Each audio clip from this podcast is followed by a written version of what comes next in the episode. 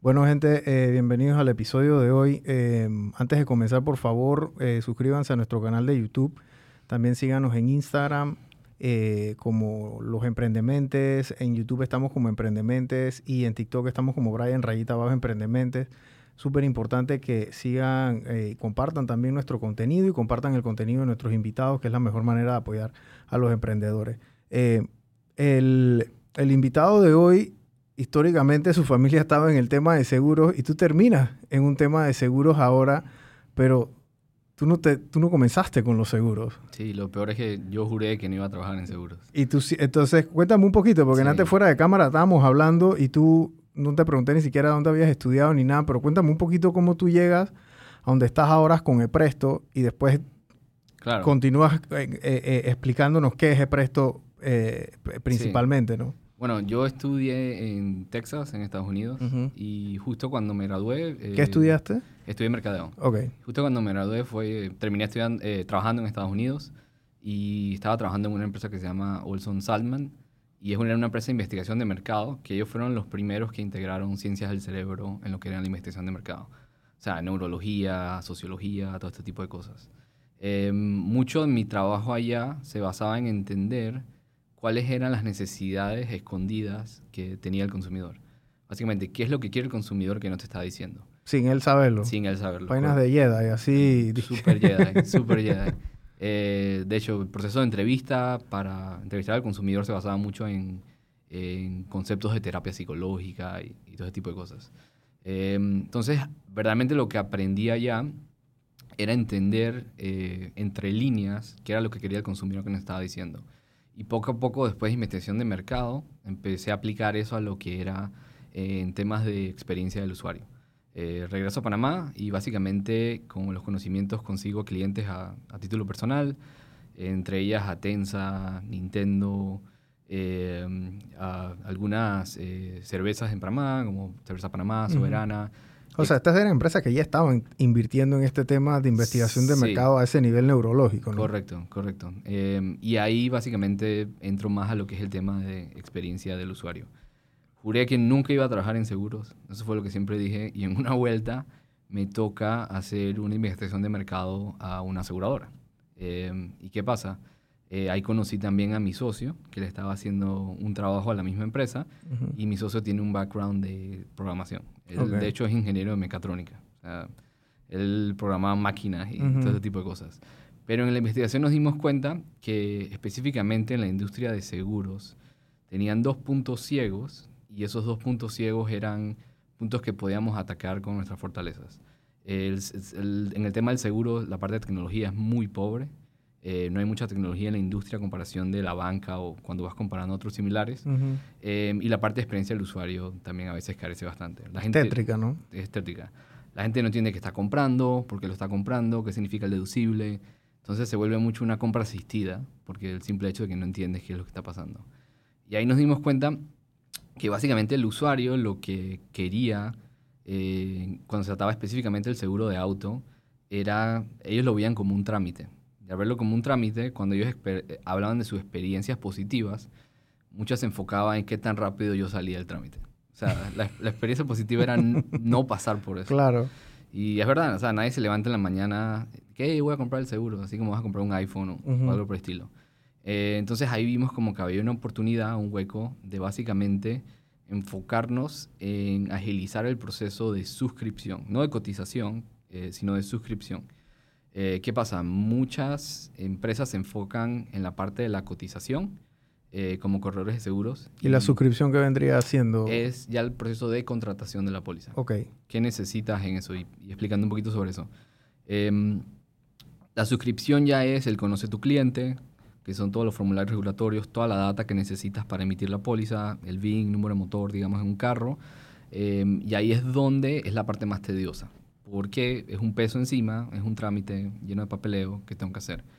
Esa parte no estaba agilizada. Entonces, ¿qué pasa? Muchas de las soluciones eran generadores de leads, en donde básicamente te cotizaban, pero el proceso de suscripción lo hacían offline.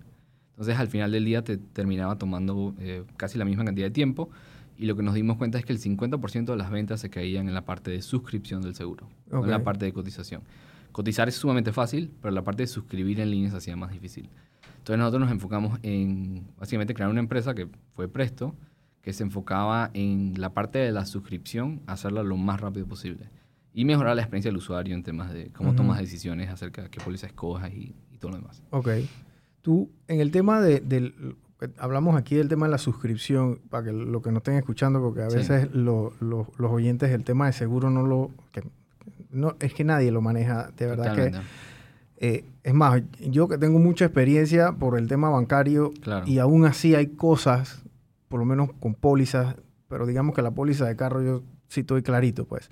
El tema de la suscripción es como tú dices, es un proceso extremadamente tedioso porque y ya básicamente eh, lo hace la persona con otro ejecutivo, con el corredor, lo que sea, y es, es, eso, ese papeleo y llena y llena.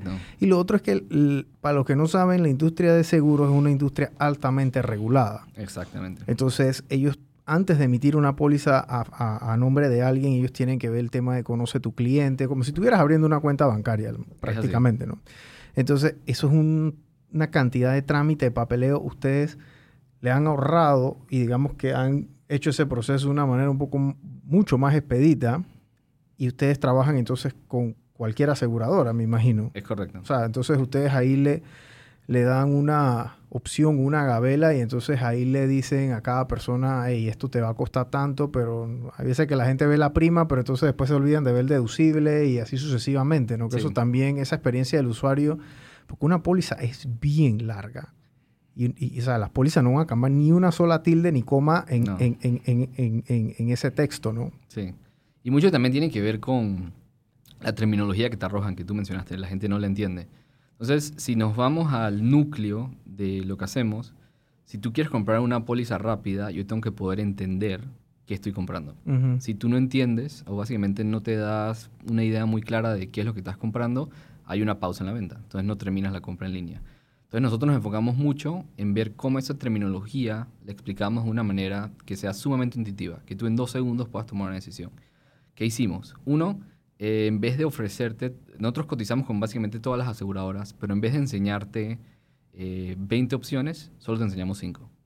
¿Por qué? Hay algo que se llama parálisis por análisis. Cuando básicamente tú tienes muchos insumos de información, tu cerebro tiende como a... Se, se, queda parado. O sea, no sabe cómo procesar y lo que eso lleva es que se deserte mucho en la compra.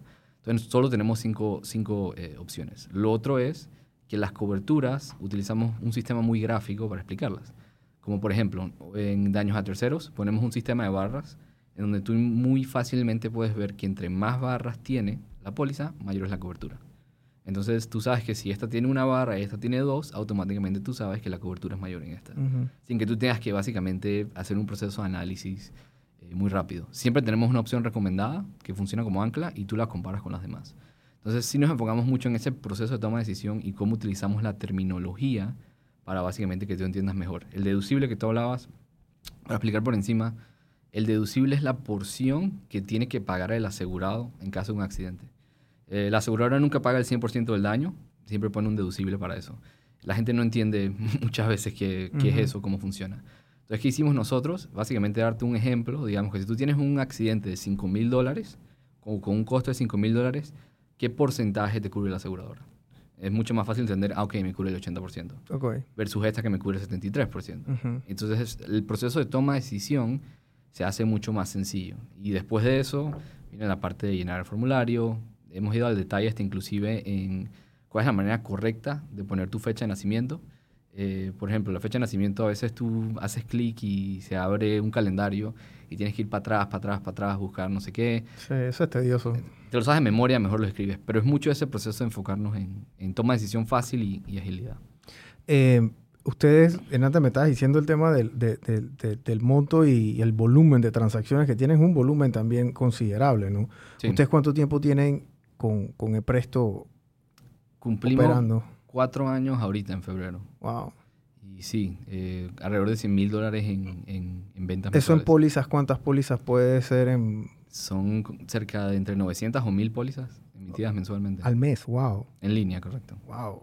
Entonces, el, el usuario llena, llena su póliza todo online. Todo online. Y entonces, me imagino que escanea cualquier documento que tenga que adjuntar ahí y entonces ya ustedes le dan como decir trámite a, ese, a esa documentación y entonces eso llega a la aseguradora. Es correcto. Ok, entonces ustedes embalan eso y eso llega a la aseguradora y la aseguradora entonces les da a ustedes una respuesta.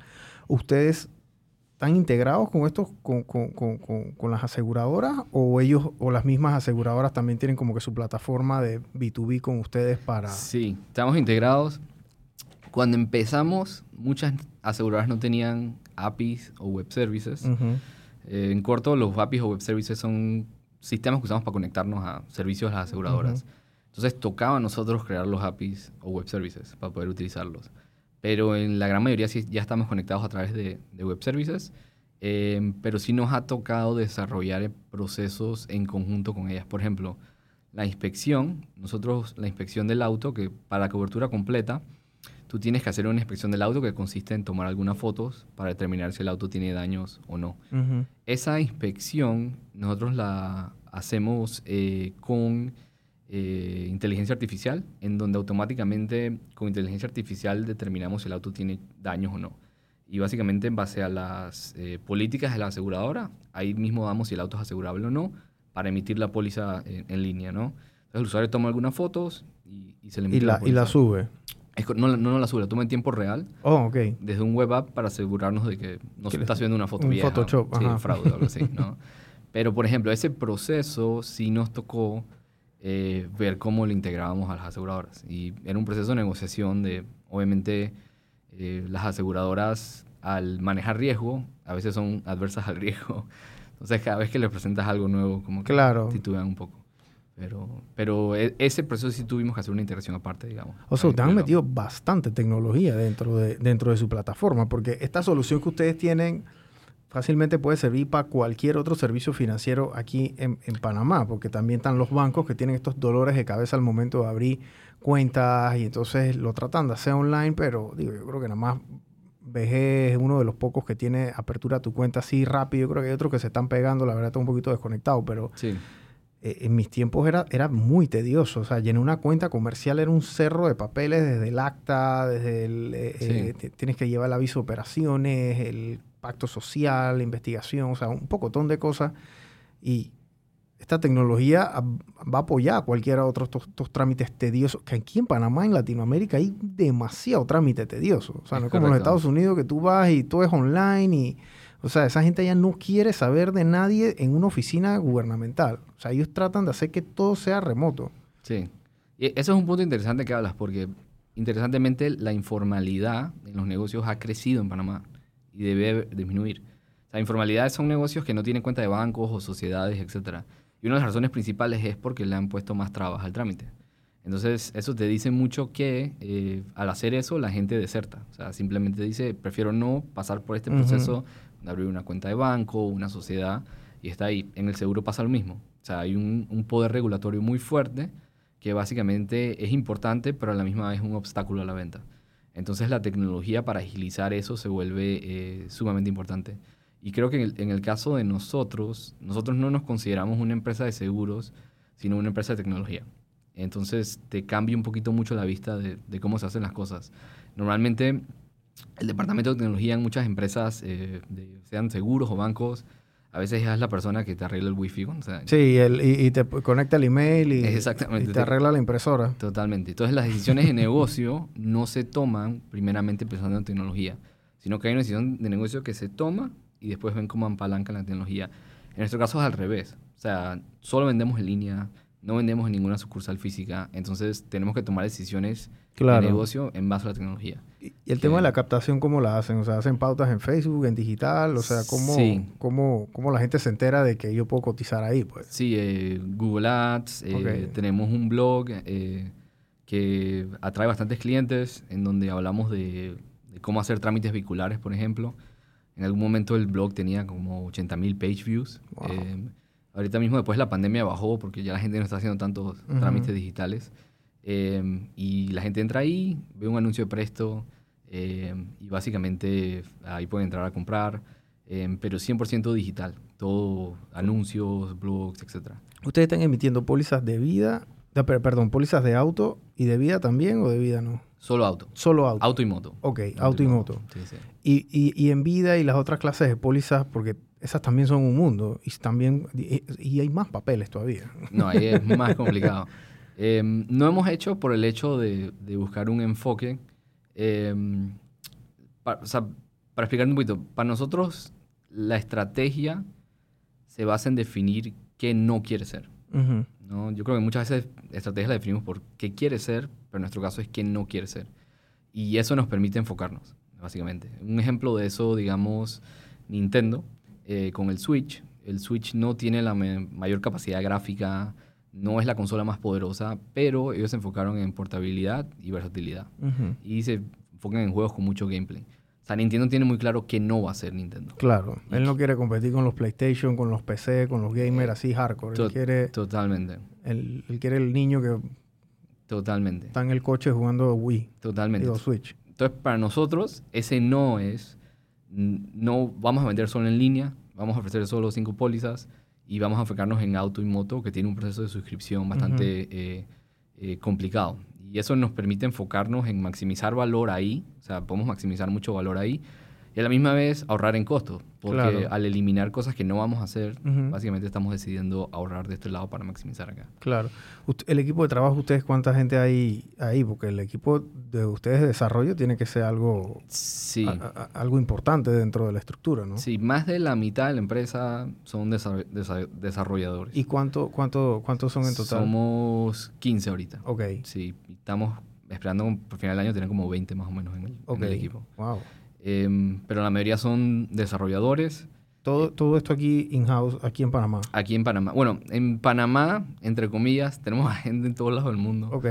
Eh, incluyendo a alguien en Dinamarca. Wow. Em, tenemos a algún, algún programador en Colombia, otro en Guatemala, em, pero la gran mayoría está en Panamá, obviamente. Ok, ¿y qué marco de trabajo usan ustedes al momento de, del desarrollo? ¿Usan Scrum y la, eh, eh, eh, todos estos marcos ágiles de, desarrollo y seguimiento, me imagino? Es correcto, usamos marcos ágiles, dailies, que son reuniones diarias de 10 minutos para ver qué está haciendo todo el mundo. Y algo que nos ha ayudado bastante es, tenemos lo que le llamamos un growth meeting, o sea, reunión de crecimiento, que lo hacemos una vez a la semana en donde en esa reunión identificamos qué oportunidades existen para crecer en la empresa. Entonces, digamos, miramos el funnel de ventas y nos dimos cuenta, que las ventas se están cayendo en la parte esta del proceso. Y básicamente hacemos un, una pequeña análisis para ver qué soluciones se puede ofrecer. Entonces, sacamos una solución y básicamente durante el transcurso del tiempo vemos si resultó o no. Y es un proceso altamente iterativo en donde tenemos a gente de programación, eh, de mercadeo y, de bastantes áreas para básicamente en esa reunión. Y bastantes marcos ágiles, eh, eh, muy meritocrático. O sea, las ideas que vienen de ahí no vienen necesariamente de mí o de mi cofundador, sino se basan en la data. O sea, ¿qué, qué nos dice la data y qué tenemos que hacer? Claro. O sea, ustedes son bien transparentes en el sentido de que no, no se enamoran de, de una idea o, de un producto en específico, ¿no? No. Porque ahí es donde uno pierde plata. Eh, sí. Ahí es donde uno pierde plata, porque uno quiere como que empujar la canción a que todo el mundo le guste y a la hora de la hora nadie te la está comprando y nadie la está bailando y entonces botaste esa plata, ¿no? Sí. Y, creo que cuando, o sea, la data está en el centro, como que lleva a eso naturalmente. Em, y la data no te permite esconderte. O sea, si al final del día en la data sale que esta parte está mal, esta parte está bien. Claro. Eh, toca ver qué se hace. Entonces hay que enfrentar la, la, realidad de eso. Eh, un ejemplo de eso, por ejemplo, es que nosotros nos dimos cuenta que este año tuvimos menos tráfico que el año pasado, pero las ventas se duplicaron en comparación al año pasado. Entonces lo que aumentó fue la conversión. Eh, simplemente en la parte de mercadeo hay cosas que tenemos que hacer mejor y básicamente para, para, incrementar el tráfico.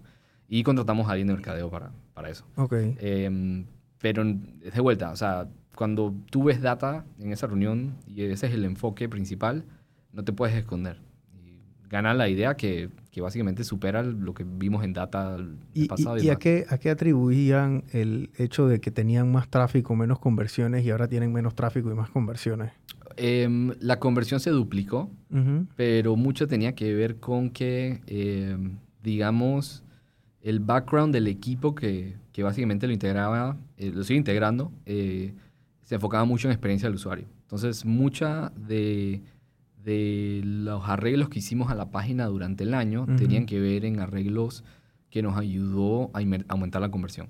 O sea, la experiencia de la página mejoró y al, a mejorarla la conversión aumentó. Claro. Y el tráfico se mantenió básicamente muy parecido al, al, al, año, al año pasado. Pero eso fue sumamente interesante. Como, ahí nos dimos cuenta como, ok, hay un espacio en esto que podemos hacer. Para seguir creciendo. Para seguir creciendo. Porque ustedes quieren que la gente esté el menor tiempo posible en la página y que convierta. Porque si están dando vuelta y dando vuelta y dando vuelta, o sea, la probabilidad de que haya una conversión demora mucho. Es correcto, es correcto. Y eso es interesante porque normalmente nos enfocamos en, en que la gente se quede en la página la mayor cantidad de tiempo. En nuestro caso es al revés. Si entre menos tiempo se quedan, mayor es la conversión. Claro. Eh, menos enredado, más fácil, etc. Más fluye el, el, el asunto. Tú, digo, obviamente tú no hiciste transformación digital porque ustedes son una empresa de tecnología, pero es correcto. ¿cómo tú ves el tema de la transformación digital aquí en Panamá? Que hubo un tiempo que eso era como, eso era la moda, ¿no? Todas las empresas quieren ser digitalmente, tú sabes, no transformadas y entonces todo esto suena muy bonito, pero a la hora de la hora eh, hay, hay, decisiones duras que hay que tomar también como empresa uno y, comenzando por los dueños. Sí, sí, sí. Me explico, porque ellos, hay muchos dueños que son como que, bueno, yo quiero ser yo quiero transformar digitalmente mi empresa, pero, pero a, mí no, a mí no me cambien la cosa, la manera en la que yo hago las cosas. Sí. Es, es difícil porque a veces siento que es un tema cultural de la misma empresa y no tanto tiene que ver con un tema de, cuántos desarrolladores tienes o la plata que le pones al, al, al, proyecto. Em, entonces, la cultura para mí es lo más difícil de cambiar. Porque la cultura es como una mano invisible que empuja las cosas, para bien o para mal. Entonces, ¿cómo controlas o manejas eso? Eh, lo que hablamos anteriormente, si en la mesa de negocio se toman decisiones y después ve cómo se incorpora la tecnología, ahí tienes un problema cultural para la transformación digital. En nuestro caso es al revés, pero es porque empezamos siendo una empresa de tecnología claro. y la cultura ya estaba ahí. Entonces se hace muy difícil y hemos visto en, en algunas empresas que hasta de alguna manera u otra son en competidores que han metido cuatro veces la cantidad de presupuesto que nosotros, tienen un equipo dos, tres veces más grande y básicamente no sacan el resultado, no porque no está la plata, no porque no está el equipo, pero es porque esas decisiones ágiles no las pueden tomar igual que nosotros, eh, entran a procesos burocráticos, en fin, es como un Hay, hay aseguradoras que tienen páginas parecidas a la, o, por lo menos modelos de negocio parecidos a, a ePresto. Sí, sí. Hay, hay algunas aseguradoras que, que venden en línea. Eh, pero creo que ahí han hecho, muchas han hecho un, súper buen trabajo en temas de que, de que se han hecho la labor para, para transformarse. Pero la diferencia entre, creo que las aseguradoras y nosotros es que, de vuelta, somos una empresa de tecnología primero, en donde eso es primordial. Sí, las decisiones ustedes las toman, tienen que, las quieren tomar rápido. Es correcto. Porque una empresa, un startup así, con esa mentalidad de tecnología, ustedes quieren tomar decisiones rápido pero para ustedes tomar decisiones rápido, ustedes se tienen que dar cuenta aún más rápido que se equivocaron. Es correcto. Y eso le demora mucho a estas empresas burocráticas grandes porque ellos se mueven como los elefantes, ¿no? Lento, pero bien seguro, especialmente en una aseguradora. Es correcto. Así que ellos, bueno, nos equivocamos, bueno, vamos a preguntar y vamos a ver. Y entonces en, en eso se pasaron seis meses y ustedes ya validaron siete hipótesis en ese periodo. Sí. Y les cuesta, ¿no? Sí, hay un proceso de iteración más rápido y creo que lo otro es la tolerancia a equivocarte. Eh, cuando tú eres una empresa que, que, pone todas estas metodologías ágiles, te equivocas a cada rato. y eso es bueno. Es súper bueno. Ves experimentos que funcionan, que no. Claro. Y ahí te das cuenta, ok, ¿qué aprendimos de esto? Y, y básicamente vas iterando. Entonces, esa tolerancia a equivocarte ayuda mucho en el sentido de que creo que los colaboradores no les da miedo proponer una idea que es una locura por el simple hecho de que al final del día saben que la data va a determinar si funcionó o no y no pasa nada. O sea, uh a la página, vamos a lo siguiente. Eso sí les cuesta a las empresas más grandes que ya tienen procesos y lo que define que está correcto o no es si sigues el proceso o no, no si dio resultado. Claro. Sí, el, el, ese, ese tema de la equivocación en empresas grandes es, complicado porque ellos allá están diseñados para no equivocarse. Correcto. Eh, entonces, cuando vienen estas mentalidades frescas de transformación digital, dije, hey, vamos a hacer esto, pero mm, eh, así no lo hacemos, así no se hace. Correcto. Bueno, vamos a equivocarnos para ver si da hacer, para, ver qué más nos dice, porque al final el que te dice es el cliente final. Sí. Porque tu equipo de trabajo se puede sentar y pueden, tú sabes, ¿no? Inventárselas todas en su cabeza y a la hora de la hora tienen que poner el producto afuera al mercado para ver si, si el usuario lo consume o no lo consume. Sí, y esa es otra cosa que, que he visto que a veces fallan es que en el centro de esos procesos a veces ponen lo que yo vi en Estados Unidos que hicieron.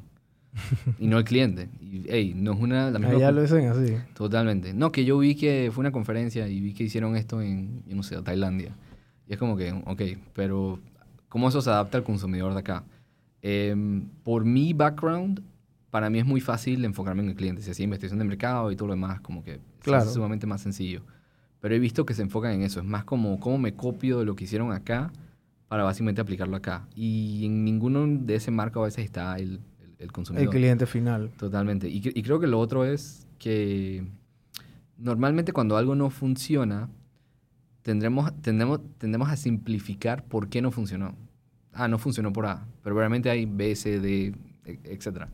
Y arreglas A y te das cuenta de B, C, D y que el problema sí, porque también como no atribuyen el problema final y no lo identificaron, entonces atribuyen un problema por el cual supuestamente no funcionó, pero el problema también está inventado por ellos, pues. Sí, sí. Está como bias, como dice uno, ¿no? Exacto, y ahí es donde la agilidad te da una ventaja. Salí de A, encontré B, encontré C, encontré D, mucho más rápido que una empresa más burocrática que le toma mucho más obstáculos llegar a eso.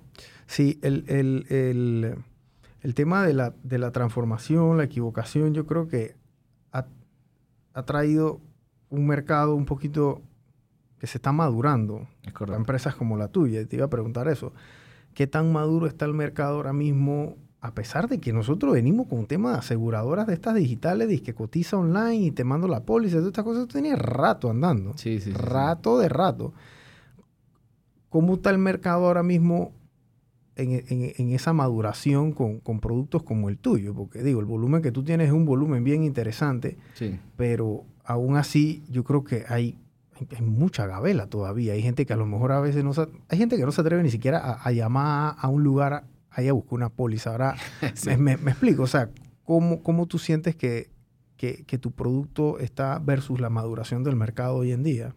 Sí, em, yo creo que es un buen punto, porque creo que a veces dependemos de la maduración del mercado para básicamente llegar a totalmente. Y hay factores externos que, que influyen en eso. Em, creo que estamos al paso de la maduración y lo bueno es que la, sentimos que la maduración del mercado sigue creciendo al mismo paso. Por ejemplo, está otra vez que eh, Visa Débito eh, está colocando un 20% más tarjetas al año en Panamá. Entonces, eso para comprar en línea es, bueno. Es súper bueno. Eh, Yapi, la manera en que ha crecido, con el monero digital, ahora que ya tienen el botón de compra en línea. Em, hay muchas cosas que han avanzado el mercado. La pandemia ayudó enormemente a esa, a esa aceleración, pero faltan algunas cosas. Hay algo que falta que he notado que tiene que ver mucho con la confianza de comprar en línea. Y creo que esto es un problema más latinoamericano, que a veces cuando compramos en línea no sabemos si es estafa o no, tendemos a desconfiar. Y esa parte sí ya es un fenómeno eh, sociológico. O sea, ya aquí lo vemos. Que mucha gente, por ejemplo, me recuerdo cuando nosotros empezamos, nos preguntaban dónde están ubicados. Y no era dónde están ubicados para ir a comprar. Yo quiero saber si ustedes son de verdad. Wow. Entonces, ahí hay un tema de confianza. Y cada vez que nosotros hemos aplicado algo en la página que básicamente le da más confianza al usuario, hemos visto cómo la conversión aumenta. y ustedes pueden, te pueden pagar dentro de la página. Sí, sí, sí. Yo puedo pagar mi póliza, la que acabo de cotizar contigo, y tú me la mandas y ya está aprobada. Yo puedo cancelar ahí mismo el tema de la prima. Es correcto, es correcto. Wow. Eh, para los que no están escuchando el tema de la maduración del mercado, que a veces son terminologías un poco como técnicas, pero básicamente lo que es la maduración del mercado es cuando, digamos, los carros eléctricos, que este es el ejemplo más claro que a mí me gusta utilizar.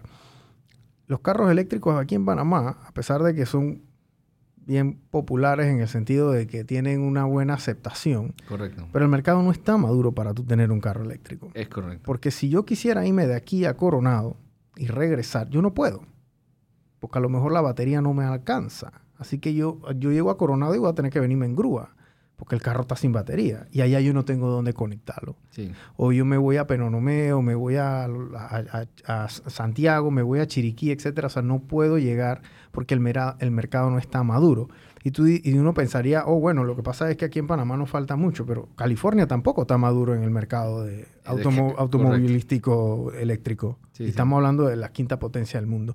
O sea, entonces esa, esa, esa, esa terminología para que la tengan en cuenta, era lo que yo le preguntaba a Luis, era en efecto, ¿qué tan aceptado está este tema de estos productos digitales?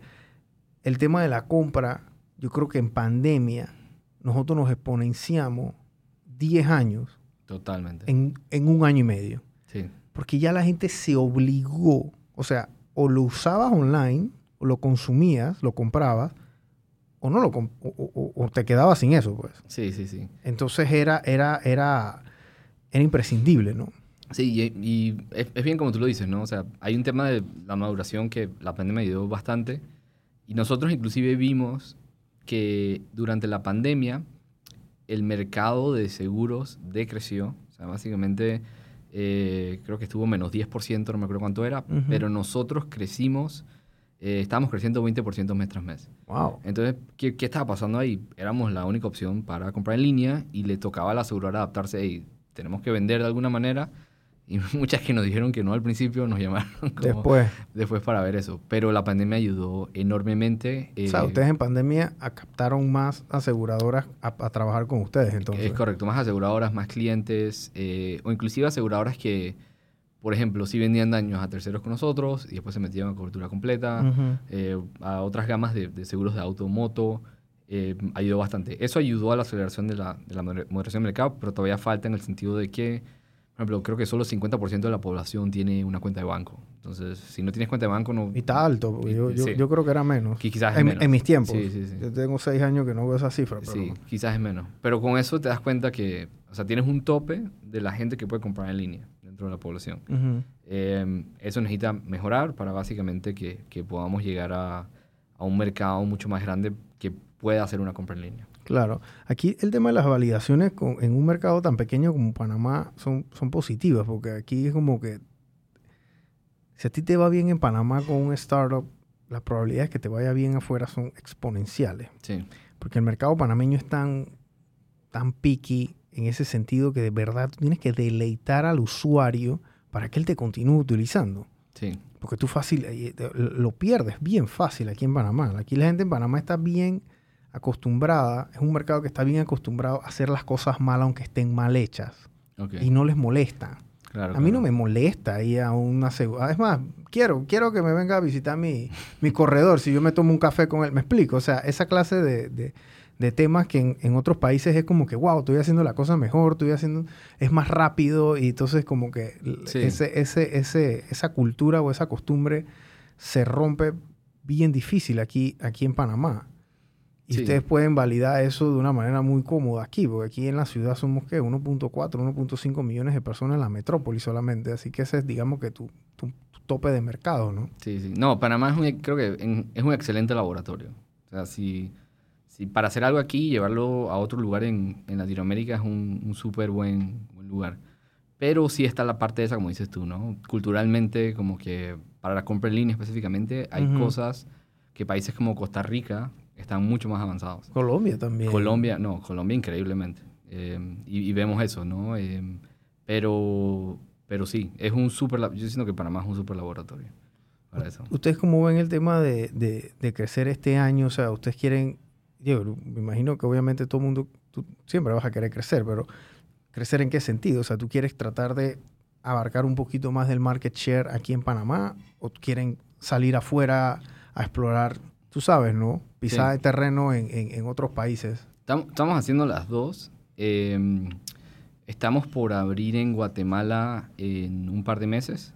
Eh, nuestras oficinas allá. Eh, igual estamos haciendo lo mismo en Costa Rica y República Dominicana. Ok. Esos son como tres países que estamos viendo. mercados interesantes, ¿no? Sí, son mercados interesantes, eh, parecidos de cierta manera a, a Panamá en temas de, de compras en línea o culturalmente donde están en seguros, ¿no? En, en el tema de seguros. Eh, son países que estamos viendo, en Panamá igual, eh, seguimos buscando crecer acá Em, y todavía vemos que, o sea, aunque hemos crecido bastante rápido, todavía tenemos mucho espacio para básicamente atacar eh, lo que sería el mercado panameño. Pero si tenemos un enfoque hacia afuera y ya empezamos a ver, en, como mencioné, en, Costa Rica, Guatemala y, República Dominicana para, para salir de estos mercados, ¿cuál es el, más grande? De, Dominicana. Dominicana en población y en lo que sería el parque automotriz es el más grande. ¿Parque eh, automotriz qué, vendría siendo? Eh, la cantidad de autos que hay. Ok. No, perdón, Guatemala es. Creo que Guatemala es. En, Guatemala hay más carros que en Dominicana. Sí, eh, Guatemala la población, la población creo que son 16 millones, 18 millones, Dominicana son 10, Costa Rica parecido, Panamá 6, 5 por ahí. Em, pero, ¿qué pasa, por ejemplo, en, en, Dominicana o en Costa Rica? Sí vemos que el tema del comercio en línea está mucho más avanzado que, que Guatemala. Guatemala. Sí. Eh, entonces, eso te permite, o al menos lo que nosotros vemos es, probablemente el crecimiento pueda que ayude mucho a eso, ¿no? O sea, el, hecho de que ya tienes una población donde el comercio en línea lo han adaptado un poco mejor, claro. por decirlo así. Pero por temas regulatorios, el seguro muy parecido, eh, requieren los mismos procesos que tenemos en Panamá. Entonces, con algunas diferencias, ¿no? Pero se hacía fácil de, de, una manera u otra llevar eso a esos países. Sí, el, el tema para lo que nos escuchan es que el mercado va madurando también acorde a las tecnologías que, está, que están ahí. Nosotros aquí, ¿tú qué edad tienes, Luis? 33. Tú tienes 33 años, yo tengo 37 años. Así que estamos, digamos que ahí en, más o menos en la misma generación. Eh, cuando yo tenía 18 años, era imposible yo tener una tarjeta de crédito. Sí. A título personal eso, eso no existía. Totalmente. O sea, eso no, eso no era posible tú abrías una cuenta de banco y te daban una tarjetita clave. Pero con esa tarjeta clave tú no podías hacer nada. O sea, tú podías pagar aquí en Panamá y, y, sacar en el cajero y ya no. En ese tiempo la compra en línea no, no era tan, tan fuerte, prácticamente inexistente. Pero en los Estados Unidos sí un pelado de 18 años tiene una tarjeta de débito, de Visa o de Mastercard y, y opera. Así es. Y así están creciendo ya las generaciones nuevas. Pelados de 14, 15 años tienen una Visa for You y y, compran online y les llega el paquete, etc. O sea que las empresas, mi punto es, las empresas que no se estén montando en el tren digital y de tecnología, el tren se va a quedar. Así es. Se van a quedar y no se van a montar en el tren porque ya las generaciones no los van a ver. Sí. No van a estar ahí. O sea, ya los un pelado que esté viendo este podcast y él necesite comprar su seguro de carro, cuando él cumple 18 años, porque está apurado sí, sí, sí. para sacar su carro, para sacar la licencia, porque tiene que sacar, no puede, no, puede andar en la calle sin, sin, seguro, él va a visitar tu página. Sí. ¿Me explico? Pero y entonces después cuando lo compra de vuelta a los 25, a los 26, ¿pero por qué? Porque él creciste con él. O sea, le diste un producto desde que ya lo, lo iba a necesitar y así sucesivamente. Sí. Entonces, ese, ese tema es importante porque a mí siempre me gusta como que la gente escuche estas, estas historias de tecnología, como que tú estás aplicando algo tecnológico, algo extremadamente, que se hace aquí extremadamente manual. En los Estados Unidos no existe el proceso de llenar cosas en papel allá en una aseguradora. Muy raro. sí, es, rarísimo. Sí, sí. Y, y creo que ese es otro punto importante. La industria aseguradora es muy vieja. Y me refiero a vieja en, en, general, y no busco ofender a nadie, pero la gente que trabaja es gente mayor. Sí. De hecho, creo que el promedio de edad de un agente de seguros en Estados Unidos es de 60 años. Es un, es un número así bastante, bastante loco. Y ahí te das cuenta que hay que inyectarle un poquito de juventud a eso, porque los hábitos, de lo que tú mencionabas, de alguien de 24 años hoy en día no es lo mismo a esa persona de 60 años. Entonces hay como un desconecte entre la gente que está a cargo de la industria y básicamente la nueva generación que, que viene, que pasa en cualquier generación, ¿no? Básicamente que pasa en cualquier generación. Em, y parte tiene que ver con que no hay mucha gente joven tampoco que quiere trabajar en seguros. Claro. Desde afuera se ve súper aburrido seguros. Yo empecé a seguros y, ¿quién quiere trabajar en eso? Quiere ser astronauta, chiquito, bombero, pero, pero el corredor de seguros jamás. Y me dio risa porque en una conferencia de seguros en Estados Unidos, eh, el, el speaker básicamente dijo, ¿quién aquí quería trabajar en seguros cuando era chico o de la universidad? Ni él levantó la mano. Nadie levantó la mano. Nadie. Todo el mundo termina trabajando en seguros por cosas de la vida. O sea, no, no, no pasa por, por, por elección propia en la mayoría de los casos. Pero lo que yo estoy haciendo en seguros no tiene mucho que ver con seguros, porque me dedico más a la parte tecnológica y experiencia del usuario. Em, y si hay una industria que requiere de eso, de seguros. O sea, que el reto es mucho más emocionante de ese lado. Em, entonces, esa parte es como importantísima. Cómo la industria empieza a inyectarle un poquito más de sangre joven, que es difícil porque no hay gente que, joven también que quiere trabajar en eso. Sí, la manera que Luis ve las cosas, gente, es que él es, él es muy democrático en sus decisiones, porque básicamente la data decide por ti. Sí. Tú nomás apretas el botón pero la data te dice cuál apretar, literal, ¿no? Sí. Entonces, y lo que hace, y la, y la mentalidad con la, que, con la que tú ejecutas tu proyecto o tus proyectos es básicamente identificando un problema. Casualidad que este problema que tú identificaste fue el de seguros, pero el día de mañana tú vas y tú identificas otro problema y probablemente vayas a hacer el mismo modus operandi que hiciste de validar, de la hipótesis, de, equivocarte, de marcos ágiles, etcétera, etcétera. Y esto es lo que hacen esta gente, estas mentes grandes allá en los Estados Unidos que trabajan en Google, en Facebook y no sé qué, y son compañeros y dicen, dije, hey, ya me aburrí de trabajar aquí en Google.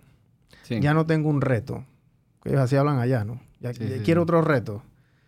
Vamos a renunciar, vamos a hacer un startup, vamos a identificar un problema y se buscan cualquier problema, el más pendejo que sea, el más tonto que sea, y va y entonces hacen una empresa, resuelven el problema, entonces levantan capital y entonces en dos años son empresas de dos mil millones de dólares. Sí. Pero es la metodología con la cual ellos en su cabeza abordan resolver el problema. Ellos no quieren vender un producto, ellos quieren resolver un problema. Totalmente. Y, y, creo que eso es interesante. Hay veces que el problema no tiene que ser tan grande como, como te lo esperas. Yo siento que el problema que nosotros estamos resolviendo es hasta bastante obvio. Pero. Obvio por los últimos 60, 70 años. Totalmente. es bastante obvio. esto es todos los días. Totalmente. La gente ya se quejaba del proceso antes. No era como que esto lo descubrimos. Ah, hay un problema escondido. Creo que lo que hemos hecho o nos hemos enfocado más es en la ejecución de resolver ese problema. Esa es la parte que... Y la experiencia del usuario. Totalmente, totalmente. Porque, por ejemplo, sí, ok, yo puedo hacer el proceso rápido, pero pusiste el mismo formulario que tenía que llenar el corredor en línea, le estás dando más trabajo al usuario. Entonces no es como tan fácil así y lo vemos en, en muchas cosas. Por ejemplo, yo me acuerdo una vez que eh, estábamos viendo que el usuario no llenaba una parte del formulario. Y cuando empezamos a ver el comportamiento del usuario, lo primero que hacía era ir hasta abajo en el formulario. Iba hasta abajo en el formulario, en cada ocasión. ¿Qué era lo que, lo que estaba haciendo el usuario? Estaba viendo qué tan largo es para decir si lo llenaba o no. ¿Okay? ¿Qué hicimos? El formulario lo partimos en dos páginas y ya se, no se veía tan largo. Entonces cuando tú entrabas y lo veías como que, ah, yo puedo llenar esto, básicamente la gente lo llenaba. Eh, eso duplicó la conversión. Por el efecto de que si tú logras que la gente llene un campo, la probabilidad que llene el siguiente se vuelve más alta porque ya te comprometiste con el proceso. A eso es a lo que me refiero. La parte de la ejecución, ¿verdad? Para resolver el problema es la parte difícil. No tanto a veces entender el problema, porque el problema de nosotros es muy bobo, pero cómo lo ejecutas, cómo es el proceso que lo haces, cómo es el equipo que tú juntas para ayudar a resolver ese problema, esa es la parte difícil. Y esa es la parte donde yo he visto que nosotros nos hemos estrellado más. No tanto en identificar el problema, sino en cómo ejecutamos la solución al mismo problema. Claro. Eh, y al principio nos costó, nos costó bastante esa parte, eh, pero a través de ese proceso iterativo vas aprendiendo y, la data te va diciendo hacia dónde tienes que ir. Sí, el, el y llenar una póliza. Yo he llenado pólizas de vida, he llenado pólizas de auto. Bueno, las autos son, ya, ya una vez aseguras el carro, ya como que nada más te llaman como para renovarla, ¿no? Sí, sí, sí. Pero las de vida es una locura. No, la de vida es horrible. La de vida es una locura y yo he tenido corredores que se han sentado al frente mío a llenarme el papel. Sí, sí. Y eso puede demorarle media hora. Sí, Fácil y después tienen que irse y en lo que vinieron, o sea, así que si a ellos les fue bien ese día, llenaron cuatro pólizas. Totalmente. Y él les fue bien. Sí. No hubo tráfico, pudieron llegar a, todo su, todas sus reuniones, no sé qué, o sea, cuatro pólizas. Totalmente. Y es, y, es mentira que ellos, cada uno de estos corredores de seguro, cada uno de estos eh, ejecutivos, se tienen que sentar mientras llenan la, mientras llenan la póliza, tienen que estar que debe haber un Excel que yo pueda llenar, que no sé qué, pero nadie lo hace. Sí, sí, sí. No, no lo ejecutan, como tú dices, ¿no? Sí, y, y eso es lo que, o sea, las, las empresas eh, les va bien o les va mal es en la ejecución. O sea, al final del día, la estrategia puede parecer bonita y todo, pero eso está en un papel. Total. Eso no está allá afuera. Entonces, eso creo que ese entendimiento del problema para ejecutarlo es donde yo he visto que a veces, en- al menos en, en mi industria, hay, un, hay un gap enorme. O sea, hay un espacio que, o hueco que no están llenando, pero es más por su manera de ejecutarlo o el enfoque en que lo van ejecutando. Em, y esa parte es sumamente importante en eso. Por ejemplo, lo que hablas tú de, de los corredores. Em, el corredor casi que existe de una manera u otra por un mal necesario de que no entiendo la póliza y no la quiero llenar. O necesito que alguien haga eso por mí porque a mí me da pereza. Y el 80% de la distribución o venta de las aseguradoras vienen de los corredores, porque son el intermediario que, que hace eso. Eh, entonces, ese problema ya existía, pero es que el enfoque que le das al ejecutarle que, que hace la diferencia. Sí, porque el, el, el- el corredor se vuelve como que tu asesor en ese tema de la póliza y te explica, etcétera, pero a la hora de la hora lo que él está haciendo es, eh, o sea, es lógica y es prácticamente traduciendo toda esta verborrea eh, enorme que hay en una póliza y te la, y te la explica, ¿no? Y te la da, Totalmente. digamos que desmenuzada. eh, y las aseguradoras tienen gente brillantes en esas instituciones. Sí, sí. O sea, hay gente que inteligentísima porque es una industria financiera altamente regulada, o sea que ahí no hay sí. no, no, no, no, no hay, no hay muchos tres patines trabajando. Ellos, ellos tienen que estar pensando esto también. Totalmente. O sea, ellos tienen que estar diciendo, pero ¿por qué esto nos está costando tanto? Sí, sí. No, y, y han hecho cosas buenas. Creo, creo que también tiene que ver que el enfoque de la aseguradora mayormente está en administrar el riesgo. Básicamente ellos han, han sido muy buenos administrando riesgos y creando productos para administrar ese riesgo. Y creo que la genialidad de la aseguradora viene más que todo de ahí. Entonces, ¿qué pasa? Esa parte es tan difícil que yo Ujú. creo que la distribución, Ujú. que es la venta del- de, la póliza, se la dejaron al corredor. Porque es más fácil para ellos básicamente enfocarse en eso. Claro. Entonces el, el- el corredor tiene una función que básicamente cumple con algo que quizás no es la fortaleza de la, de la aseguradora en sí. Y también hay una ventaja de que como corredor yo te puedo ofrecer para que tú compares de distintas aseguradoras versus de una sola, ¿no? Eh, pero sí, pero creo que más que todo viene con, con eso, el tema de la, de la aseguradora. Y se han hecho soluciones como para ofrecerle al corredor un poquito menos de peso encima con cosas tecnológicas. Pero sí he visto que la industria con la pandemia sí ha mejorado bastante en ese sentido. O sea, Ok. ¿Ustedes tienen corredores que utilizan su plataforma como, como base para cotizar o, o- No, nosotros somos corredores y Ok. básicamente vendemos. ustedes, ustedes, ustedes lo hacen de manera directa? Es correcto. Ok. O sea, nadie les puede decir, bueno, hey, cóbrame tanto para yo apalancarme con tu tecnología. Bueno, eso es una idea, quién sabe.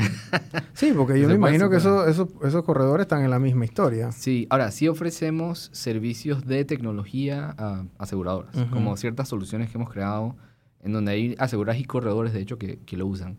Pero no es la plataforma en sí, como de, de presto que, que- Claro. que usan eso. Es correcto. Sí, ustedes son B2C Es to- correcto. totalmente. Ese, es su- ese, ese, ese, ese es su, en- su enfoque, ¿no? Es correcto. Eh, el tema de el tema de, de, la- de las mismas aseguradoras le- les han querido tocar la puerta, digo, no sé si me puedes decir esto, pero le han querido tocar la puerta, porque yo siendo aseguradora, yo veo que tú tienes esta mega solución, yo, yo, eh, hazme socio, Sí. o cómprame, o déjame comprarte, o yo no sé, Claro. hagan, o sea, Por un tema legal no pueden, porque no pueden tener, creo que no pueden ser socios de un corredor y aseguradora a la vez. ok, Sí, por eso no está. Pero para la parte tecnológica, Claro. sí hay aseguradoras que se nos han acercado y nos a han coquetearles dicho, un poquito. Totalmente. Eh, tipo, oye, me gustó esta solución, me gustaría saber qué podemos hacer para, Claro, para hacer esto. házmela para mí. Sí, exactamente. Eso, eso ha pasado, eso varias veces, pero nosotros eh, por razones hemos desistido en eso y es como dices tú, somos una empresa B2C, entonces de verdad hacer el, el- el cambio ese o el chip para Sí. convertirnos en un proveedor de tecnología al 100%, eh, como que no está en nuestro ADN, como que nos- somos muy buenos en la parte de B2C, en la parte de B2B ahí sí... Porque ese es otro, eso es otro Sí, monstruo allá. requiere otro skill set. Acá tú nada más tienes que convencer, o sea, tú tienes que escuchar un grupo de gente que te está diciendo que no les gusta. Acá tú vas a escuchar a una junta directiva, a un pocotón de gente que han vivido en, Eh, totalmente. en- en- en la- en el arca de Noé y ahora tienen que ver para ver qué hacen para no hundirse, ¿no? Sí. Y a mí también creo que por, por el lado mío, a mí me cuesta hacer dos cosas a la vez, de verdad. Como que eh, mi cabeza tiende a enfocarse en una cosa y, y volverse como obsesivo con una cosa y, y me cuesta salir de ahí. Claro. Entonces por eso creo que no hemos hecho ese, ese shift. Sí, miren, lo que nos escuchan el tema de la innovación es, como dice Luis, o sea, el problema que ustedes están resolviendo no es un, o sea, esto aquí no es un problema monumental, ¿me explico? Correcto. O sea, si tú quieres comprar una póliza de auto, no quieres comprar una póliza de auto, o sea, no te va a pasar nada, te van a poner tu multa y se van a llevar tu carro, eso es lo, que, lo más que te va a pasar, literal. Sí, Te van a poner tu multa, se van a llevar tu carro, vas a quedar ahí en grúa, traumático, pero, o sea, vale bestia, pero es lo, lo más, más, más violento que te va a pasar. Eh, pero innovar dentro de una industria como esta, pueden innovar en cualquier otra industria, cualquier problema es bueno para tú innovar, porque a la hora la hora tú llegaste de allá de, de los Estados Unidos con, con las ganas de emprender. Literalmente hiciste tu propia cosa y esto fue lo que has hecho por los últimos, por los últimos cuatro años, es correcto. que ha sido un trabajo titánico, porque la tecnología es extremadamente difícil. Sí, Y aquí tú metes, metes, metes, metes, metes, metes plata, inviertes en tecnología y a veces respiras un poquito cuando sí, sobra, so- so- sobra algo al final del mes ahí para hacer súper, ¿no? Porque es, Sí. es- es un, es un trabajo en fuerte, porque todos esos cambios constituyen tiempo en desarrollo, tiempo en, en validación, entrevistas con los usuarios, date cuenta, analiza una cantidad anormal de data, o sea, es buco. sí. Y creo, creo que esa, esa parte es muy importante de no desistir, como conti- continuar. También es- está en saber en cuándo dejas de continuar. Como, no, no sé si eso hace Ujú. sentido. Como estás en ese proceso de estás emprendiendo. Claro. y Hay veces que tienes que eh, Ya, uno tiene que colgar los guantes. sí, colgar los guantes. Pero esa, esa parte eh, ha sido sumamente difícil, especialmente por el hecho eh, de... O sea, yo, yo creo que lo, lo más difícil de emprender es la parte de la incertidumbre. Eh, y la incertidumbre simplemente es no saber qué va a pasar. Eh, eso al principio creo que juega mucho con tu cabeza. Porque lo que tienes enfrente es una posibilidad que no ha pasado y que pasa si no pasa. O sea, es básicamente tú juegas mucho con eso. Todo al principio te dice que la cosa no va a salir. O sea, todo te dice que no va a salir. eh, y tienes que jugar con esas dudas que tú tienes para, para básicamente ver cómo sigues adelante. O sea, nosotros el primer mes que lanzamos el presto vendimos cuatro pólizas. Eh, y creo que nos costaba como 100 dólares adquirir un cliente y la comisión era dije 20 dólares. O sea, era una... Era una yo estaba dije, ¿en qué, ¿en qué nos metimos? O sea, de verdad estaba como que, que- aquí esto no va a salir. Y seguir y básicamente entender un poquito en de dónde viene mi duda, de dónde viene tu incertidumbre. Ujú. Eh, como ese ser muy introspectivo en eso es sumamente importante. Porque todos pasan por eso. Eh, tengas plata, no tengas plata, como que eso siempre va a estar ahí. El hecho de que vas a fallar y que, que te van a ver como un fallo si, si eso pasa. Claro. Que puede ser sumamente bochornoso eh, y todo lo demás. Pero esa parte de manejarlo al principio era difícil. Especialmente yo, por un año no tuve salario. eh, básicamente para poder meterlo a, a- a la empresa y crecerlo. Estabas y- viviendo de tus ahorros. viendo mis ahorros. Y de todo, lo que habías hecho allá en los Estados Unidos. Totalmente. Y todos los meses ves cómo tu cuenta de banco tiene menos plata, tiene menos plata, Sí. tiene menos plata. Eh, eso, Y tú gastas cada vez menos, menos, menos, menos. totalmente. Tienes que decir que no bastantes veces. Totalmente. Y ves cómo, en, o sea, básicamente el, no ves luz al final del túnel. Entonces, ¿en qué momento, esa parte es difícil, ¿en qué momento paro? ¿En qué momento continúo? ¿En qué momento me digo que está haciendo mal? ¿En qué momento callo las vocecitas en mi cabeza para eh, entender? Esto de verdad es un miedo racional o irracional. Eh, esa introspección creo que es sumamente importante. También, también creo que ayuda el hecho de que lo estás haciendo con alguien. O sea, tengo un co-founder, estoy seguro que él tenía los mismos miedos que yo y básicamente estar en conjunto con eso como que te ayuda un poquito a manejarlo. Porque Y- hacerlo solo Es tough. es tough. Con eso en la cabeza. O sea, hacerlo con otra persona es tough. Hacerlo solo es más tough todavía. totalmente, totalmente. Tú te regresaste, ¿tú por qué te regresaste a, a- Panamá? Tú estabas ahí en Pittsburgh. ¿Tú, tú por qué te regresaste a, a Panamá? Má- más que todo era que la empresa, a mí me gustaba bastante la empresa, pero sentía como que no era para mí. O sea, había algo como de la misma empresa que no era para mí, Ujú. en el sentido de que ellos tenían un producto que era muy bueno de investigación de mercado, pero no sentía que estaban innovando mucho en otras cosas. Y eh, de mi lado, yo siento que si yo hago lo mismo o las cosas se vuelven muy repetitivas y no le encuentro un reto, me aburro. Y eso fue lo que pasó, como que me aburrí. Básicamente me sentía muerto por el hecho que no veía un reto. Eh, entonces en Panamá me regresé básicamente para buscar hacer mi, mi propia cosa, que empecé con investigación de mercado primero y después me moví a lo que era, a lo que era ¿Y, y cuánto tiempo tuviste en, inve- en investigación de mercado con estas empresas que, que- que me dijiste al principio? Sí, en Olson Salman estuve eh, creo que dos años. Después me regresé a Panamá. Entonces estuve en Panamá creo que seis, siete años antes de empezar eh, con el Presto. Estuve trabajando en investigación de mercado ocho, nueve años Ok. antes de, de entrar a seguros. Antes, antes de meterte full a, a, a, a Epresto cuando, cuando lo fundaste. pues, Es correcto. Lo fundaste con tu, con, tu, correcto. con tu socio. Bueno, con tu eh, bueno, cofundador. Sí, En, en Startup hablamos de fundadores y cofundadores. sí, sí. Porque los socios son los que van a poner Eso ponen plata capital. en el capital después. Esos son los socios. Exacto, exacto. Por eso que se usa ese- esa, esa terminología. Eh, es tough, es tough cuando tú dejas ese, ese 8 a 5 o ese trabajo que tú sabes, ¿no? Que te da esa estabilidad porque yo me imagino que hubo una transición que no fue de un día para otro. Tú Sí. me imagino que seguías atendiendo a tus clientes y entonces comenzabas a dar estos primeros pininos hasta que ya dijiste un día, "Ey, o sea, me voy all in o me voy all in. E- esa parte fue tough, en donde, o sea, yo me da cuenta que algunas cosas quizás no funcionaban porque no estaba a tiempo completo ahí. Y en algún punto tuve que decir chao. Claro. Y era decir chao, pero forzadamente. O sea, todo en tu cuerpo te dice que no por la estabilidad económica, todo este tipo de cosas. Y eso fue lo que pasó. Como que me di cuenta como que, ok, aquí, si esto tiene que salir bien, me tengo que estrellar. O sea, me tengo que estrellar y tirarte al vacío pa- para ver qué pasa Claro. y construir el, cabio- el avión mientras te estás cayendo, pr- prácticamente. Sí, por lo general eso, eso pasa en, un- en una transición.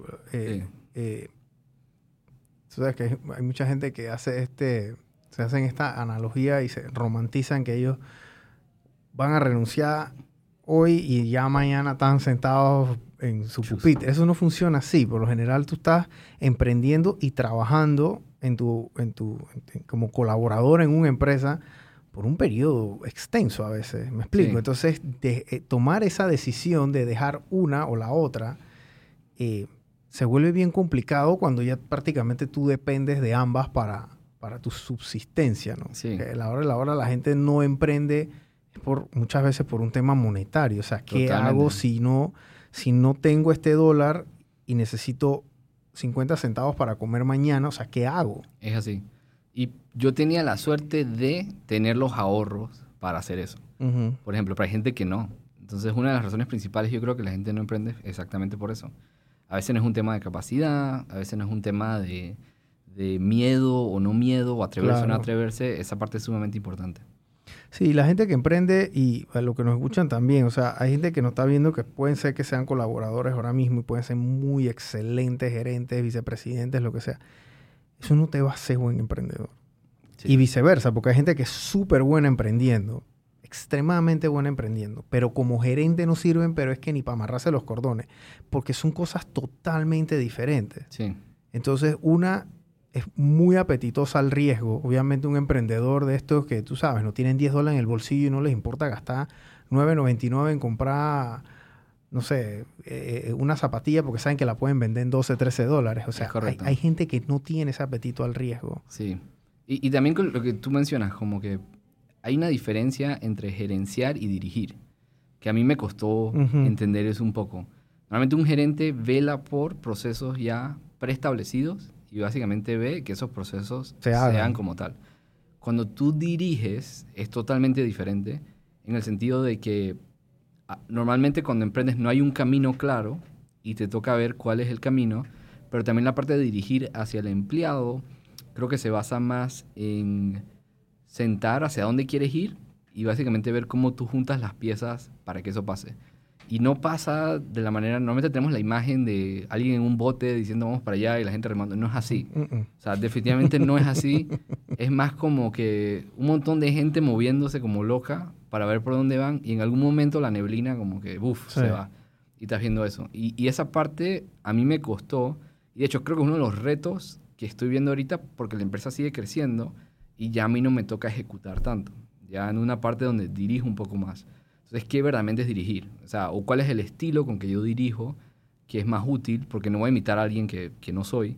Y, y es eso, es como verdaderamente en ese proceso de emprendimiento descubrir cómo lo haces, cómo juntas las piezas, porque yo no soy el experto en la mayoría de las cosas que hacemos, pero tengo que buscar la manera de alinear a la gente para hacerlo. Eh, y por ejemplo, yo me he dado cuenta que en mi caso, yo soy mejor haciendo preguntas que dando respuestas.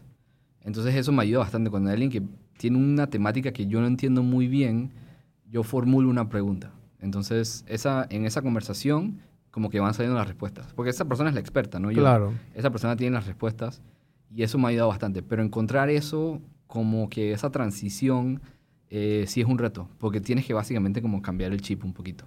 Sí, lo- el- el- la empresa de Luis, por ejemplo, en Epresto, ellos, por lo general, van a ver, disculpa que te lo diga así, muy malos gerentes.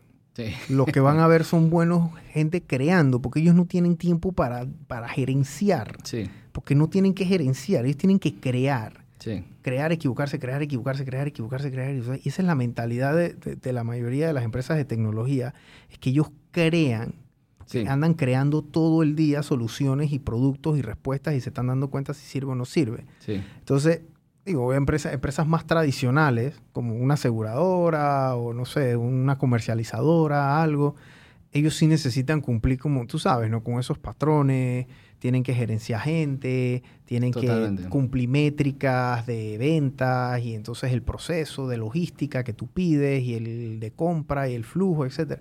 Pero acá es que, hey, necesitamos validar 10 cosas. Sí, y, y yo creo que le diste en el clavo. Son gente que no necesariamente son los mejores gerenciando, pero son muy buenos creando Claro. o resolviendo problemas.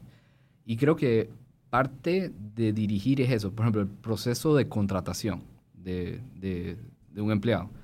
Em, en nuestro caso, al principio, cuando, cuando no teníamos plata, no teníamos para contratar a un programador que le pagáramos, yo no sé, 10 mil dólares, lo que sea que le pagan por allá en Silicon Valley.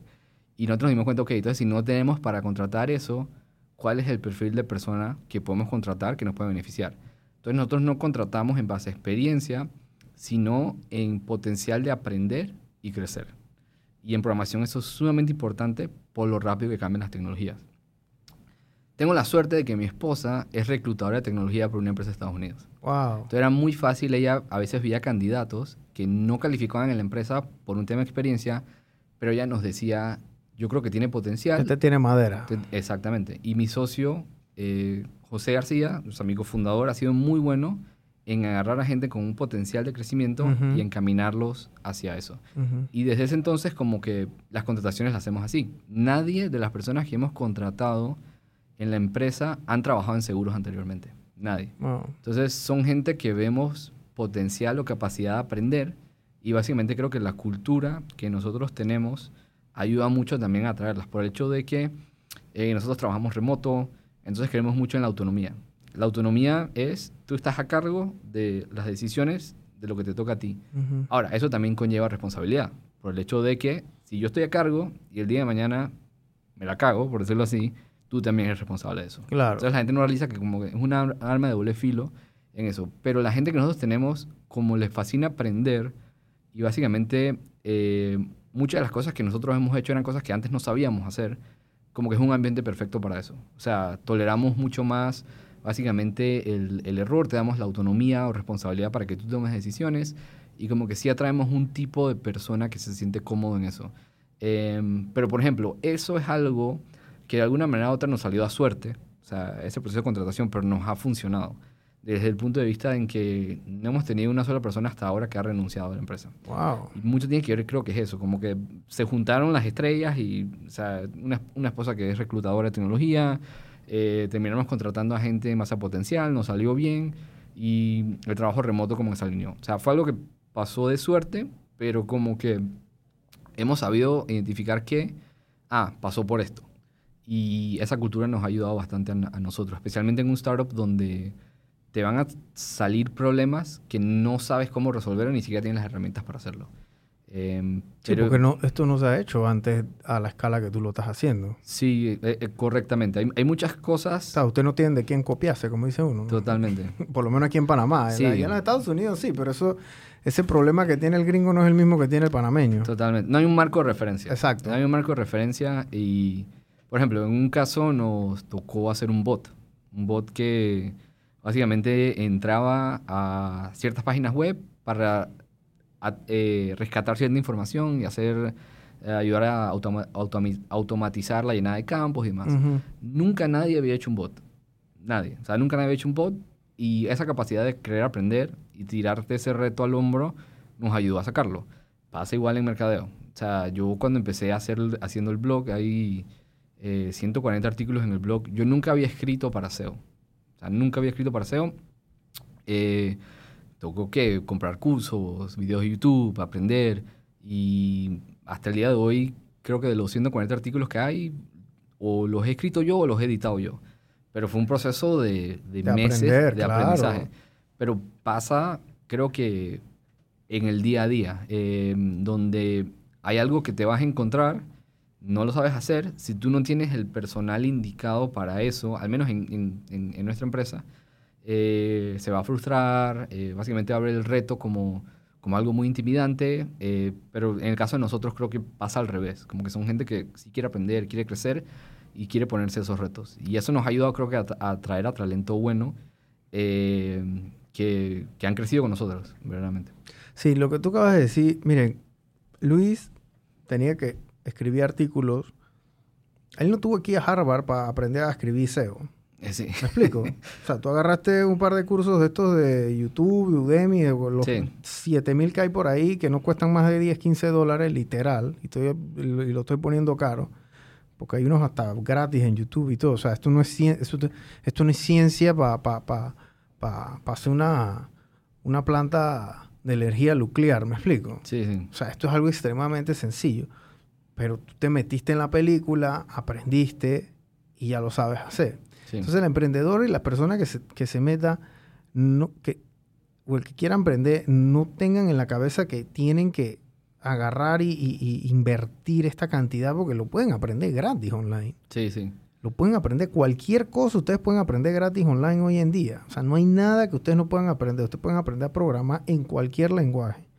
Ustedes pueden aprender a hacer páginas web, pueden aprender a editar video, pueden aprender temas de sonido, de luces, de, lo que sea que les dé la gana. Ustedes lo pueden aprender. De hecho, había, hay alguien que en la empresa que nosotros contratamos que cuando lo contratamos, él se había enseñado a programar él solo. Y en la pandemia, porque lo botaron del trabajo, él estaba trabajando en un supermercado empacando. Wow. Pero ¿qué pasó? Lo entrevistamos y vimos la capacidad de aprender que tenía la persona Em, había aprendido de cursos en línea, etcétera. Y Todo de manera eh, hasta cierto modo empírica, ¿no? Totalmente, totalmente. Pero nosotros, lo que nosotros vimos es, ok, esta persona tiene la capacidad de aprender, le echó ganas, no sé, o sea, ¿qué excusa tienes tú? O sea, tenía todas las excusas del mundo para no hacerlo y lo hizo. Y hasta el día de hoy está trabajando con nosotros y de vuelta, fue esa capacidad o ganas de aprender que está ahí. Eh, de, por ejemplo, en mi caso personal, inclusive con la empresa fuera de SEO, algo que me di cuenta era que la experiencia de la página obviamente iba a ser súper importante porque tienes un negocio en línea. Em, investigué qué es lo que mejor me puede dar a mí herramientas para aprender sobre eso y vi este tema, no sé cómo traducirlo en español, pero Human Interaction Design, que básicamente es diseño de interacciones humanas. Y es como la mezcla entre diseño y psicología y todas estas ciencias del cerebro para dar a entender qué hace que alguien apriete un botón cuando ve una página. Y compré como 15 cursos de eso. Y me metí a aprender, aprender, aprender, aprender, pero era porque la empresa lo necesitaba. Claro. Em, y, creo que eso es importantísimo. Las ganas de aprender, querer aprender, porque no vas a tener todas las respuestas. No, vayas a esperar que tengas todas las respuestas. Como que es importante, eh, creo que la capacidad de aprender versus lo que sabes. Sí. Em, Miren, gente, no le tiren plata a sus problemas. Aprendan a solucionarlos ustedes sin tirarle plata. Porque el día de mañana se les acaba la plata y el problema sigue ahí. Entonces no lo pueden resolver. Entonces, hagan lo que tengan que hacer y, aprendan. Porque miren lo que hizo Luis. Luis agarró y, y- y se metió en estos cursos de, de- de- de diseño de interacción, donde básicamente la psicología de la experiencia del usuario prácticamente llama a la, como dicen ellos, no te llama, Sí, el sí. botón te llama, ¿no? Eh, porque esa es la diferencia si tú cobras o no cobras, Luis. Sí. Y entonces ahí es donde la cosa se pone interesante. Por eso que el emprendedor tiene que aprender a hacer todo y lo tiene que aprender a hacer todo por lo menos relativamente bien para que nadie te eche cuento.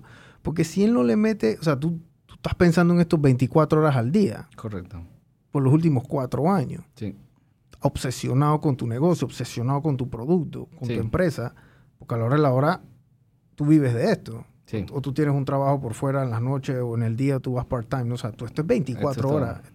Este es tu livelihood. Sí, sí.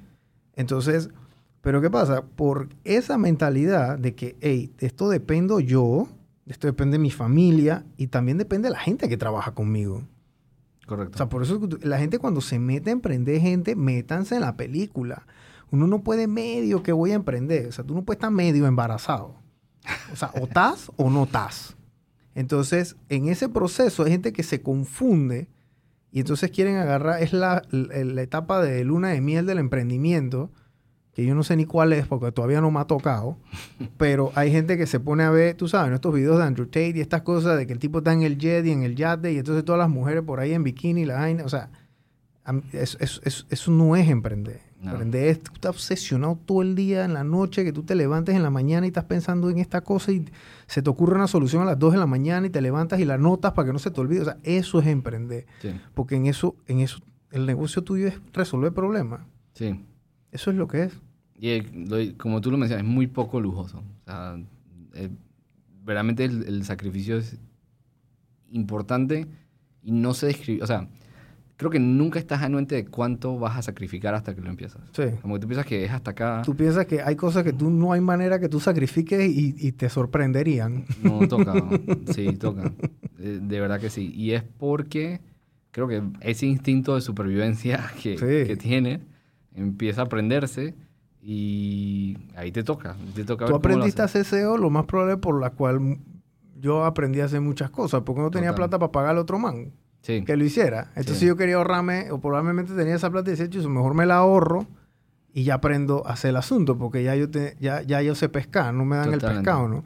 Entonces, así sucesivamente la gente y, y el emprendedor inteligente y coherente, que de verdad eh, cuida el flujo de caja, dice, hey, yo mejor lo hago yo, aprendo a hacerlo, para ahorrarme eso y ya cuando la empresa pueda contratar a alguien, entonces sé que se dedique a eso, pero mientras tanto uno tiene como que resolver con lo que uno tiene a mano, ¿no? Totalmente. Y, y ese caso tuyo pasa innumerables veces en- Sí. con todos los emprendedores, o sea, cualquiera. Puedes estar hablando de un restaurante, hey, Chuzo, ¿sabes? Una, yo tengo, acabo de tener una, una, una, una amiga que, que eh, eh, acaba de abrir un estudio de, de baile y yo le pregunté, ¿quién, qui- ¿tú tienes recepcionista? Me dijo, no.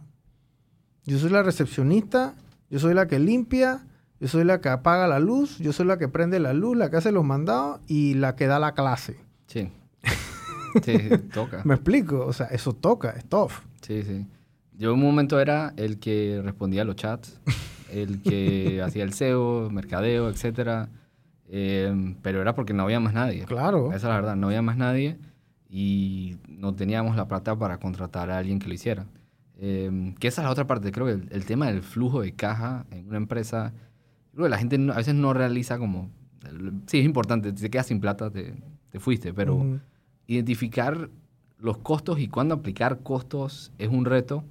Porque, por ejemplo, nosotros al principio, como te comenté, vendimos cuatro pólizas el primer mes, 20 dólares de comisión cada póliza, estamos gastando 100 dólares en adquirir cada cliente. Estamos perdiendo 80 dólares básicamente cada vez que vendíamos una póliza. En ese momento, incrementar el presupuesto de publicidad hubiera sido idiota. Por el simple hecho de que entre más incrementamos, más plata estamos gastando. Porque Más no- están perdiendo. no hay un margen en la venta. Entonces, ¿qué nosotros hicimos al principio? ¿Ok? Eh, literal teníamos una línea que era donde queríamos que estuviera el costo de adquisición del cliente y otra línea que era el costo real. ¿no? O sea, la línea la pusimos en 20 porque esa era la comisión que nos tocaba por, por póliza. Y los primeros cinco meses solo nos enfocamos en bajar el costo. No incrementamos el presupuesto de publicidad y ahí te das cuenta, por ejemplo, vender en volumen en ese momento hubiera sido una métrica de vanidad. Ah, yo vendí no sé cuántas pólizas o lo que sea, pero estás perdiendo. Claro, o sea, dice, perdí, eh, gané un millón de, eh, vendí un millón de dólares y, y- y- perdí, y me costó 1.2 facturarlo. Totalmente. Perdí 200 mil dólares. Perdí 200 mil, exacto. O sea, es una métrica totalmente vanidad. Entonces, ahí el tema de identificar el costo como tal y básicamente despedazarlo, analizarlo, para darte cuenta en qué momento tengo un margen en la venta, para después abrir la llave de la publicidad, era sumamente importante. Entonces, eso, eso es lo que digo. El, el flujo de caja al principio para nosotros, eh, para cualquier emprendimiento, era primordial, pero el nivel de detalle que estábamos viendo, eh, ese tipo de costo, como que era sumamente importante. Claro.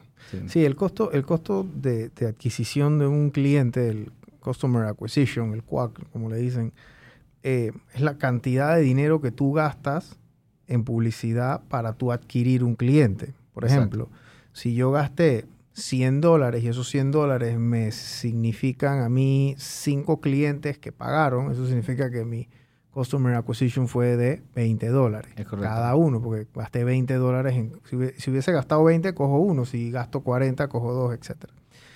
Eh, y obviamente el tema de tu ganancia va muy atada y a, a la importancia de ese costo por, por cliente, porque ustedes en las empresas de tecnología se escucha mucho esto. Por lo Sí. general, tú no escuchas un Customer Acquisition Cost en, en tema de ropa, por ejemplo. Allá, usan el... Acá en, en tecnología también lo usan, lo que es el lifetime value del customer, ¿no? Pero en, en- y eso lo usan mucho en, en, en ropa, en comida, etcétera, ¿no? Cuánta plata le vas a sacar a ese cliente a lo largo de la vida, ¿no? Sí, Eh, pero en tecnología se usa mucho el tema del costo de- del producto y, y es un costo que es, es complejo porque sí. es plata que tú no vas a volver a ver. No vuelves a ver. Y, y creo que Eso no es que tú invertiste en un servidor, esa plata se fue. no se fue y no lo nunca. único y lo único que tú tienes de esa plata si eres inteligente es la data que sacaste de ese error Sí. porque esa gente que te hace otra cosa comienzan a tirarle plata a la hoguera Sí. y tampoco guardan para ver qué fue si, si, si, si pasó algo o no pasó algo y también se fue la plata y se fue la data Sí, y, y creo que una diferencia del Internet versus los productos físicos que mencionas es, en un producto físico ya tú sabes cuánto te va a costar ese t-shirt, porque en la fábrica te dicen cuesta 5 dólares el t-shirt, Ujú. entonces tú sabes, ah, bueno, voy a venderlo a 20 dólares, tengo un margen de 15 dólares. En negocios de Internet, tú no sabes cuánto es ese costo hasta que lanzas. ¿Por qué? Porque eso se basa en publicidad, eso es una Claro. locura. Entonces lanzo, vendí cuatro pólizas, me costó 400 dólares, estoy, me cuesta 100 dólares el cliente. Y la única manera de bajar ese costo es optimizando tu página. Entonces tienes que ir poco a poco optimizando, mejorando la experiencia para bajarlo. Una vez que tú lo bajes y tengas un margen en la venta, ahí es donde hace sentido ya incrementar la publicidad Claro. o la inversión.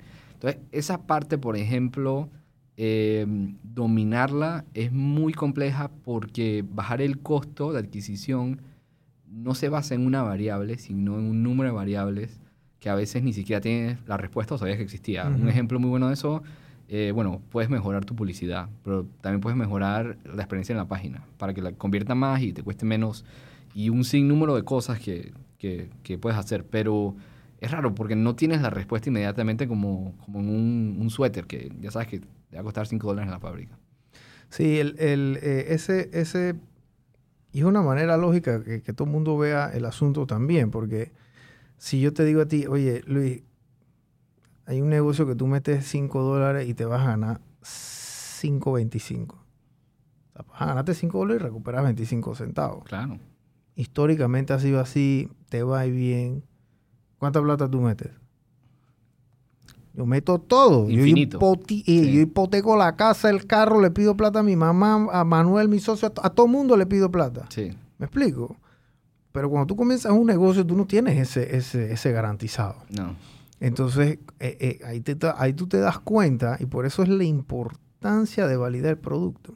Sí, Es la importancia, porque a la hora de la hora, hay gente que se enamora de su producto cuando tienen que ir a meterle plata en publicidad, se dan cuenta que no se los compra, pero que nadie, ni ellos mismos, y le meten más plata. a y le meten más plata engañándose a ellos mismos, ¿verdad? Y engañando a la y, dándose cuenta del, de la del futuro de la, de la, visita de la pobreza que viene en camino, ¿no? Sí.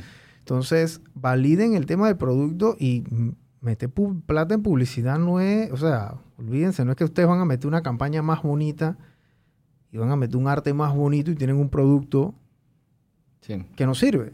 Sí, sí. O sea, esa mentalidad, lo que hace Luis es ese, esos son esos fundamentos que hacen en Silicon Valley, porque y, en cualquier empresa de tecnología en el mundo decente piensan y hablan como tú estás hablando aquí. Sí, y por ejemplo, nosotros en nuestro caso fue hace un par de meses que finalmente contratamos a alguien de mercadeo. Porque nos enfocamos primero en el producto. Claro. Y básicamente nuestro enfoque entero era experiencia de usuario, producto, cómo lo hacemos mejor nosotros estamos en un punto en donde ya nos podemos enfocar en la distribución, en cómo mejoramos la distribución, porque el producto ya está en una etapa no completamente madura, pero ya está mucho más arriba en, ese sentido. Eh, al principio, publicidad, en mi opinión, no es importante eh, por el hecho de que tú primero quieres bajar ese costo de adquisición y mejorar la experiencia. Cuando ya lo haces, es cuando ya la publicidad se vuelve una herramienta. Claro. Y como tú bien mencionas, ya no es un gasto, sino una inversión. Si yo sé que cada vez que meto un dólar me gano cinco, mete un dólar infinito hasta cuando puedas. Claro. Pero hay un proceso, hay un proceso. Sí, hay un proceso para llegar allá. Sí, sí. Que tienen que hacerlo bien, porque, y no hay, no hay atajos ahí, ¿no? No, no hay. Y hay que equivocarse. Hay que equivocarse. Tienes que equivocarte para llegar allá. Sí, sí. O sea, la gente que le guste ser perfecto, emprender no es para ustedes. sí. Luis, gracias por, por haber venido acá al programa. Me, me gustó conocer que hay empresas aquí en Panamá haciendo las cosas como, como se tienen que hacer, ¿no? Ni siquiera la voy a decir como si, la están haciendo bien, o sea, como se tienen que hacer, porque esa metodología ágil, metodología de equivocarse, la gente ya no, o sea, esto, es un lenguaje nuevo aquí en Panamá. Sí. Ah, ah, esto viene andando de los 80 ya en los Estados Unidos, en Silicon Valley, en Israel, en China, etcétera, pero aquí en Panamá la gente no hablaba así. Yo creo que de unos años para acá eh, ya la gente está adoptando estas metodologías nuevas de trabajo y de, y de emprender, ¿no? De emprender de esa forma. Sí, sí. Y lo ves como mencionas tú en las empresas grandes que están empezando a adoptar eso. Sí, ya, ya, ya, ya están empezando a, a, meterlo dentro de su fibra, o sea, que la, la cultura cambie con, de, de, con, con, la empresa y su metodología de trabajo. ¿no? Correcto. ¿Cuáles son las redes sociales de, de Presto? Son arroba ¿Epresto o Epresto Panamá? Epresto Panamá. En cualquier lugar es... ¿Y la página web? Epresto.com. Epresto.com. Con Z, correcto. Nosotros, bueno, ahí van a ver la, la página ya, saben si van a sacar su póliza de auto eh, o, o, tienen alguien que va a sacar una póliza de auto, igual métanse en la página para que vean cómo está hecha, vean por qué las cosas están ahí, jueguen con la página para que ustedes se identifiquen traten de agarrar los colores, los botones, porque están aquí. Pregúntense ustedes mismos, y esta gente de verdad que le está metiendo, pero ¿por qué lo hicieron así? Hay cursos de todas estas cosas que hemos hablado aquí. Porque al momento que ustedes vayan a hacer su página web, cualquier emprendedor, tiene que aplicar esas buenas prácticas, ¿me explico? Correcto. Tiene que aplicar las buenas prácticas. Sí, así es. Así que, bueno, nuevamente gracias Luis por haber venido y, y gracias, gente. Muchas gracias.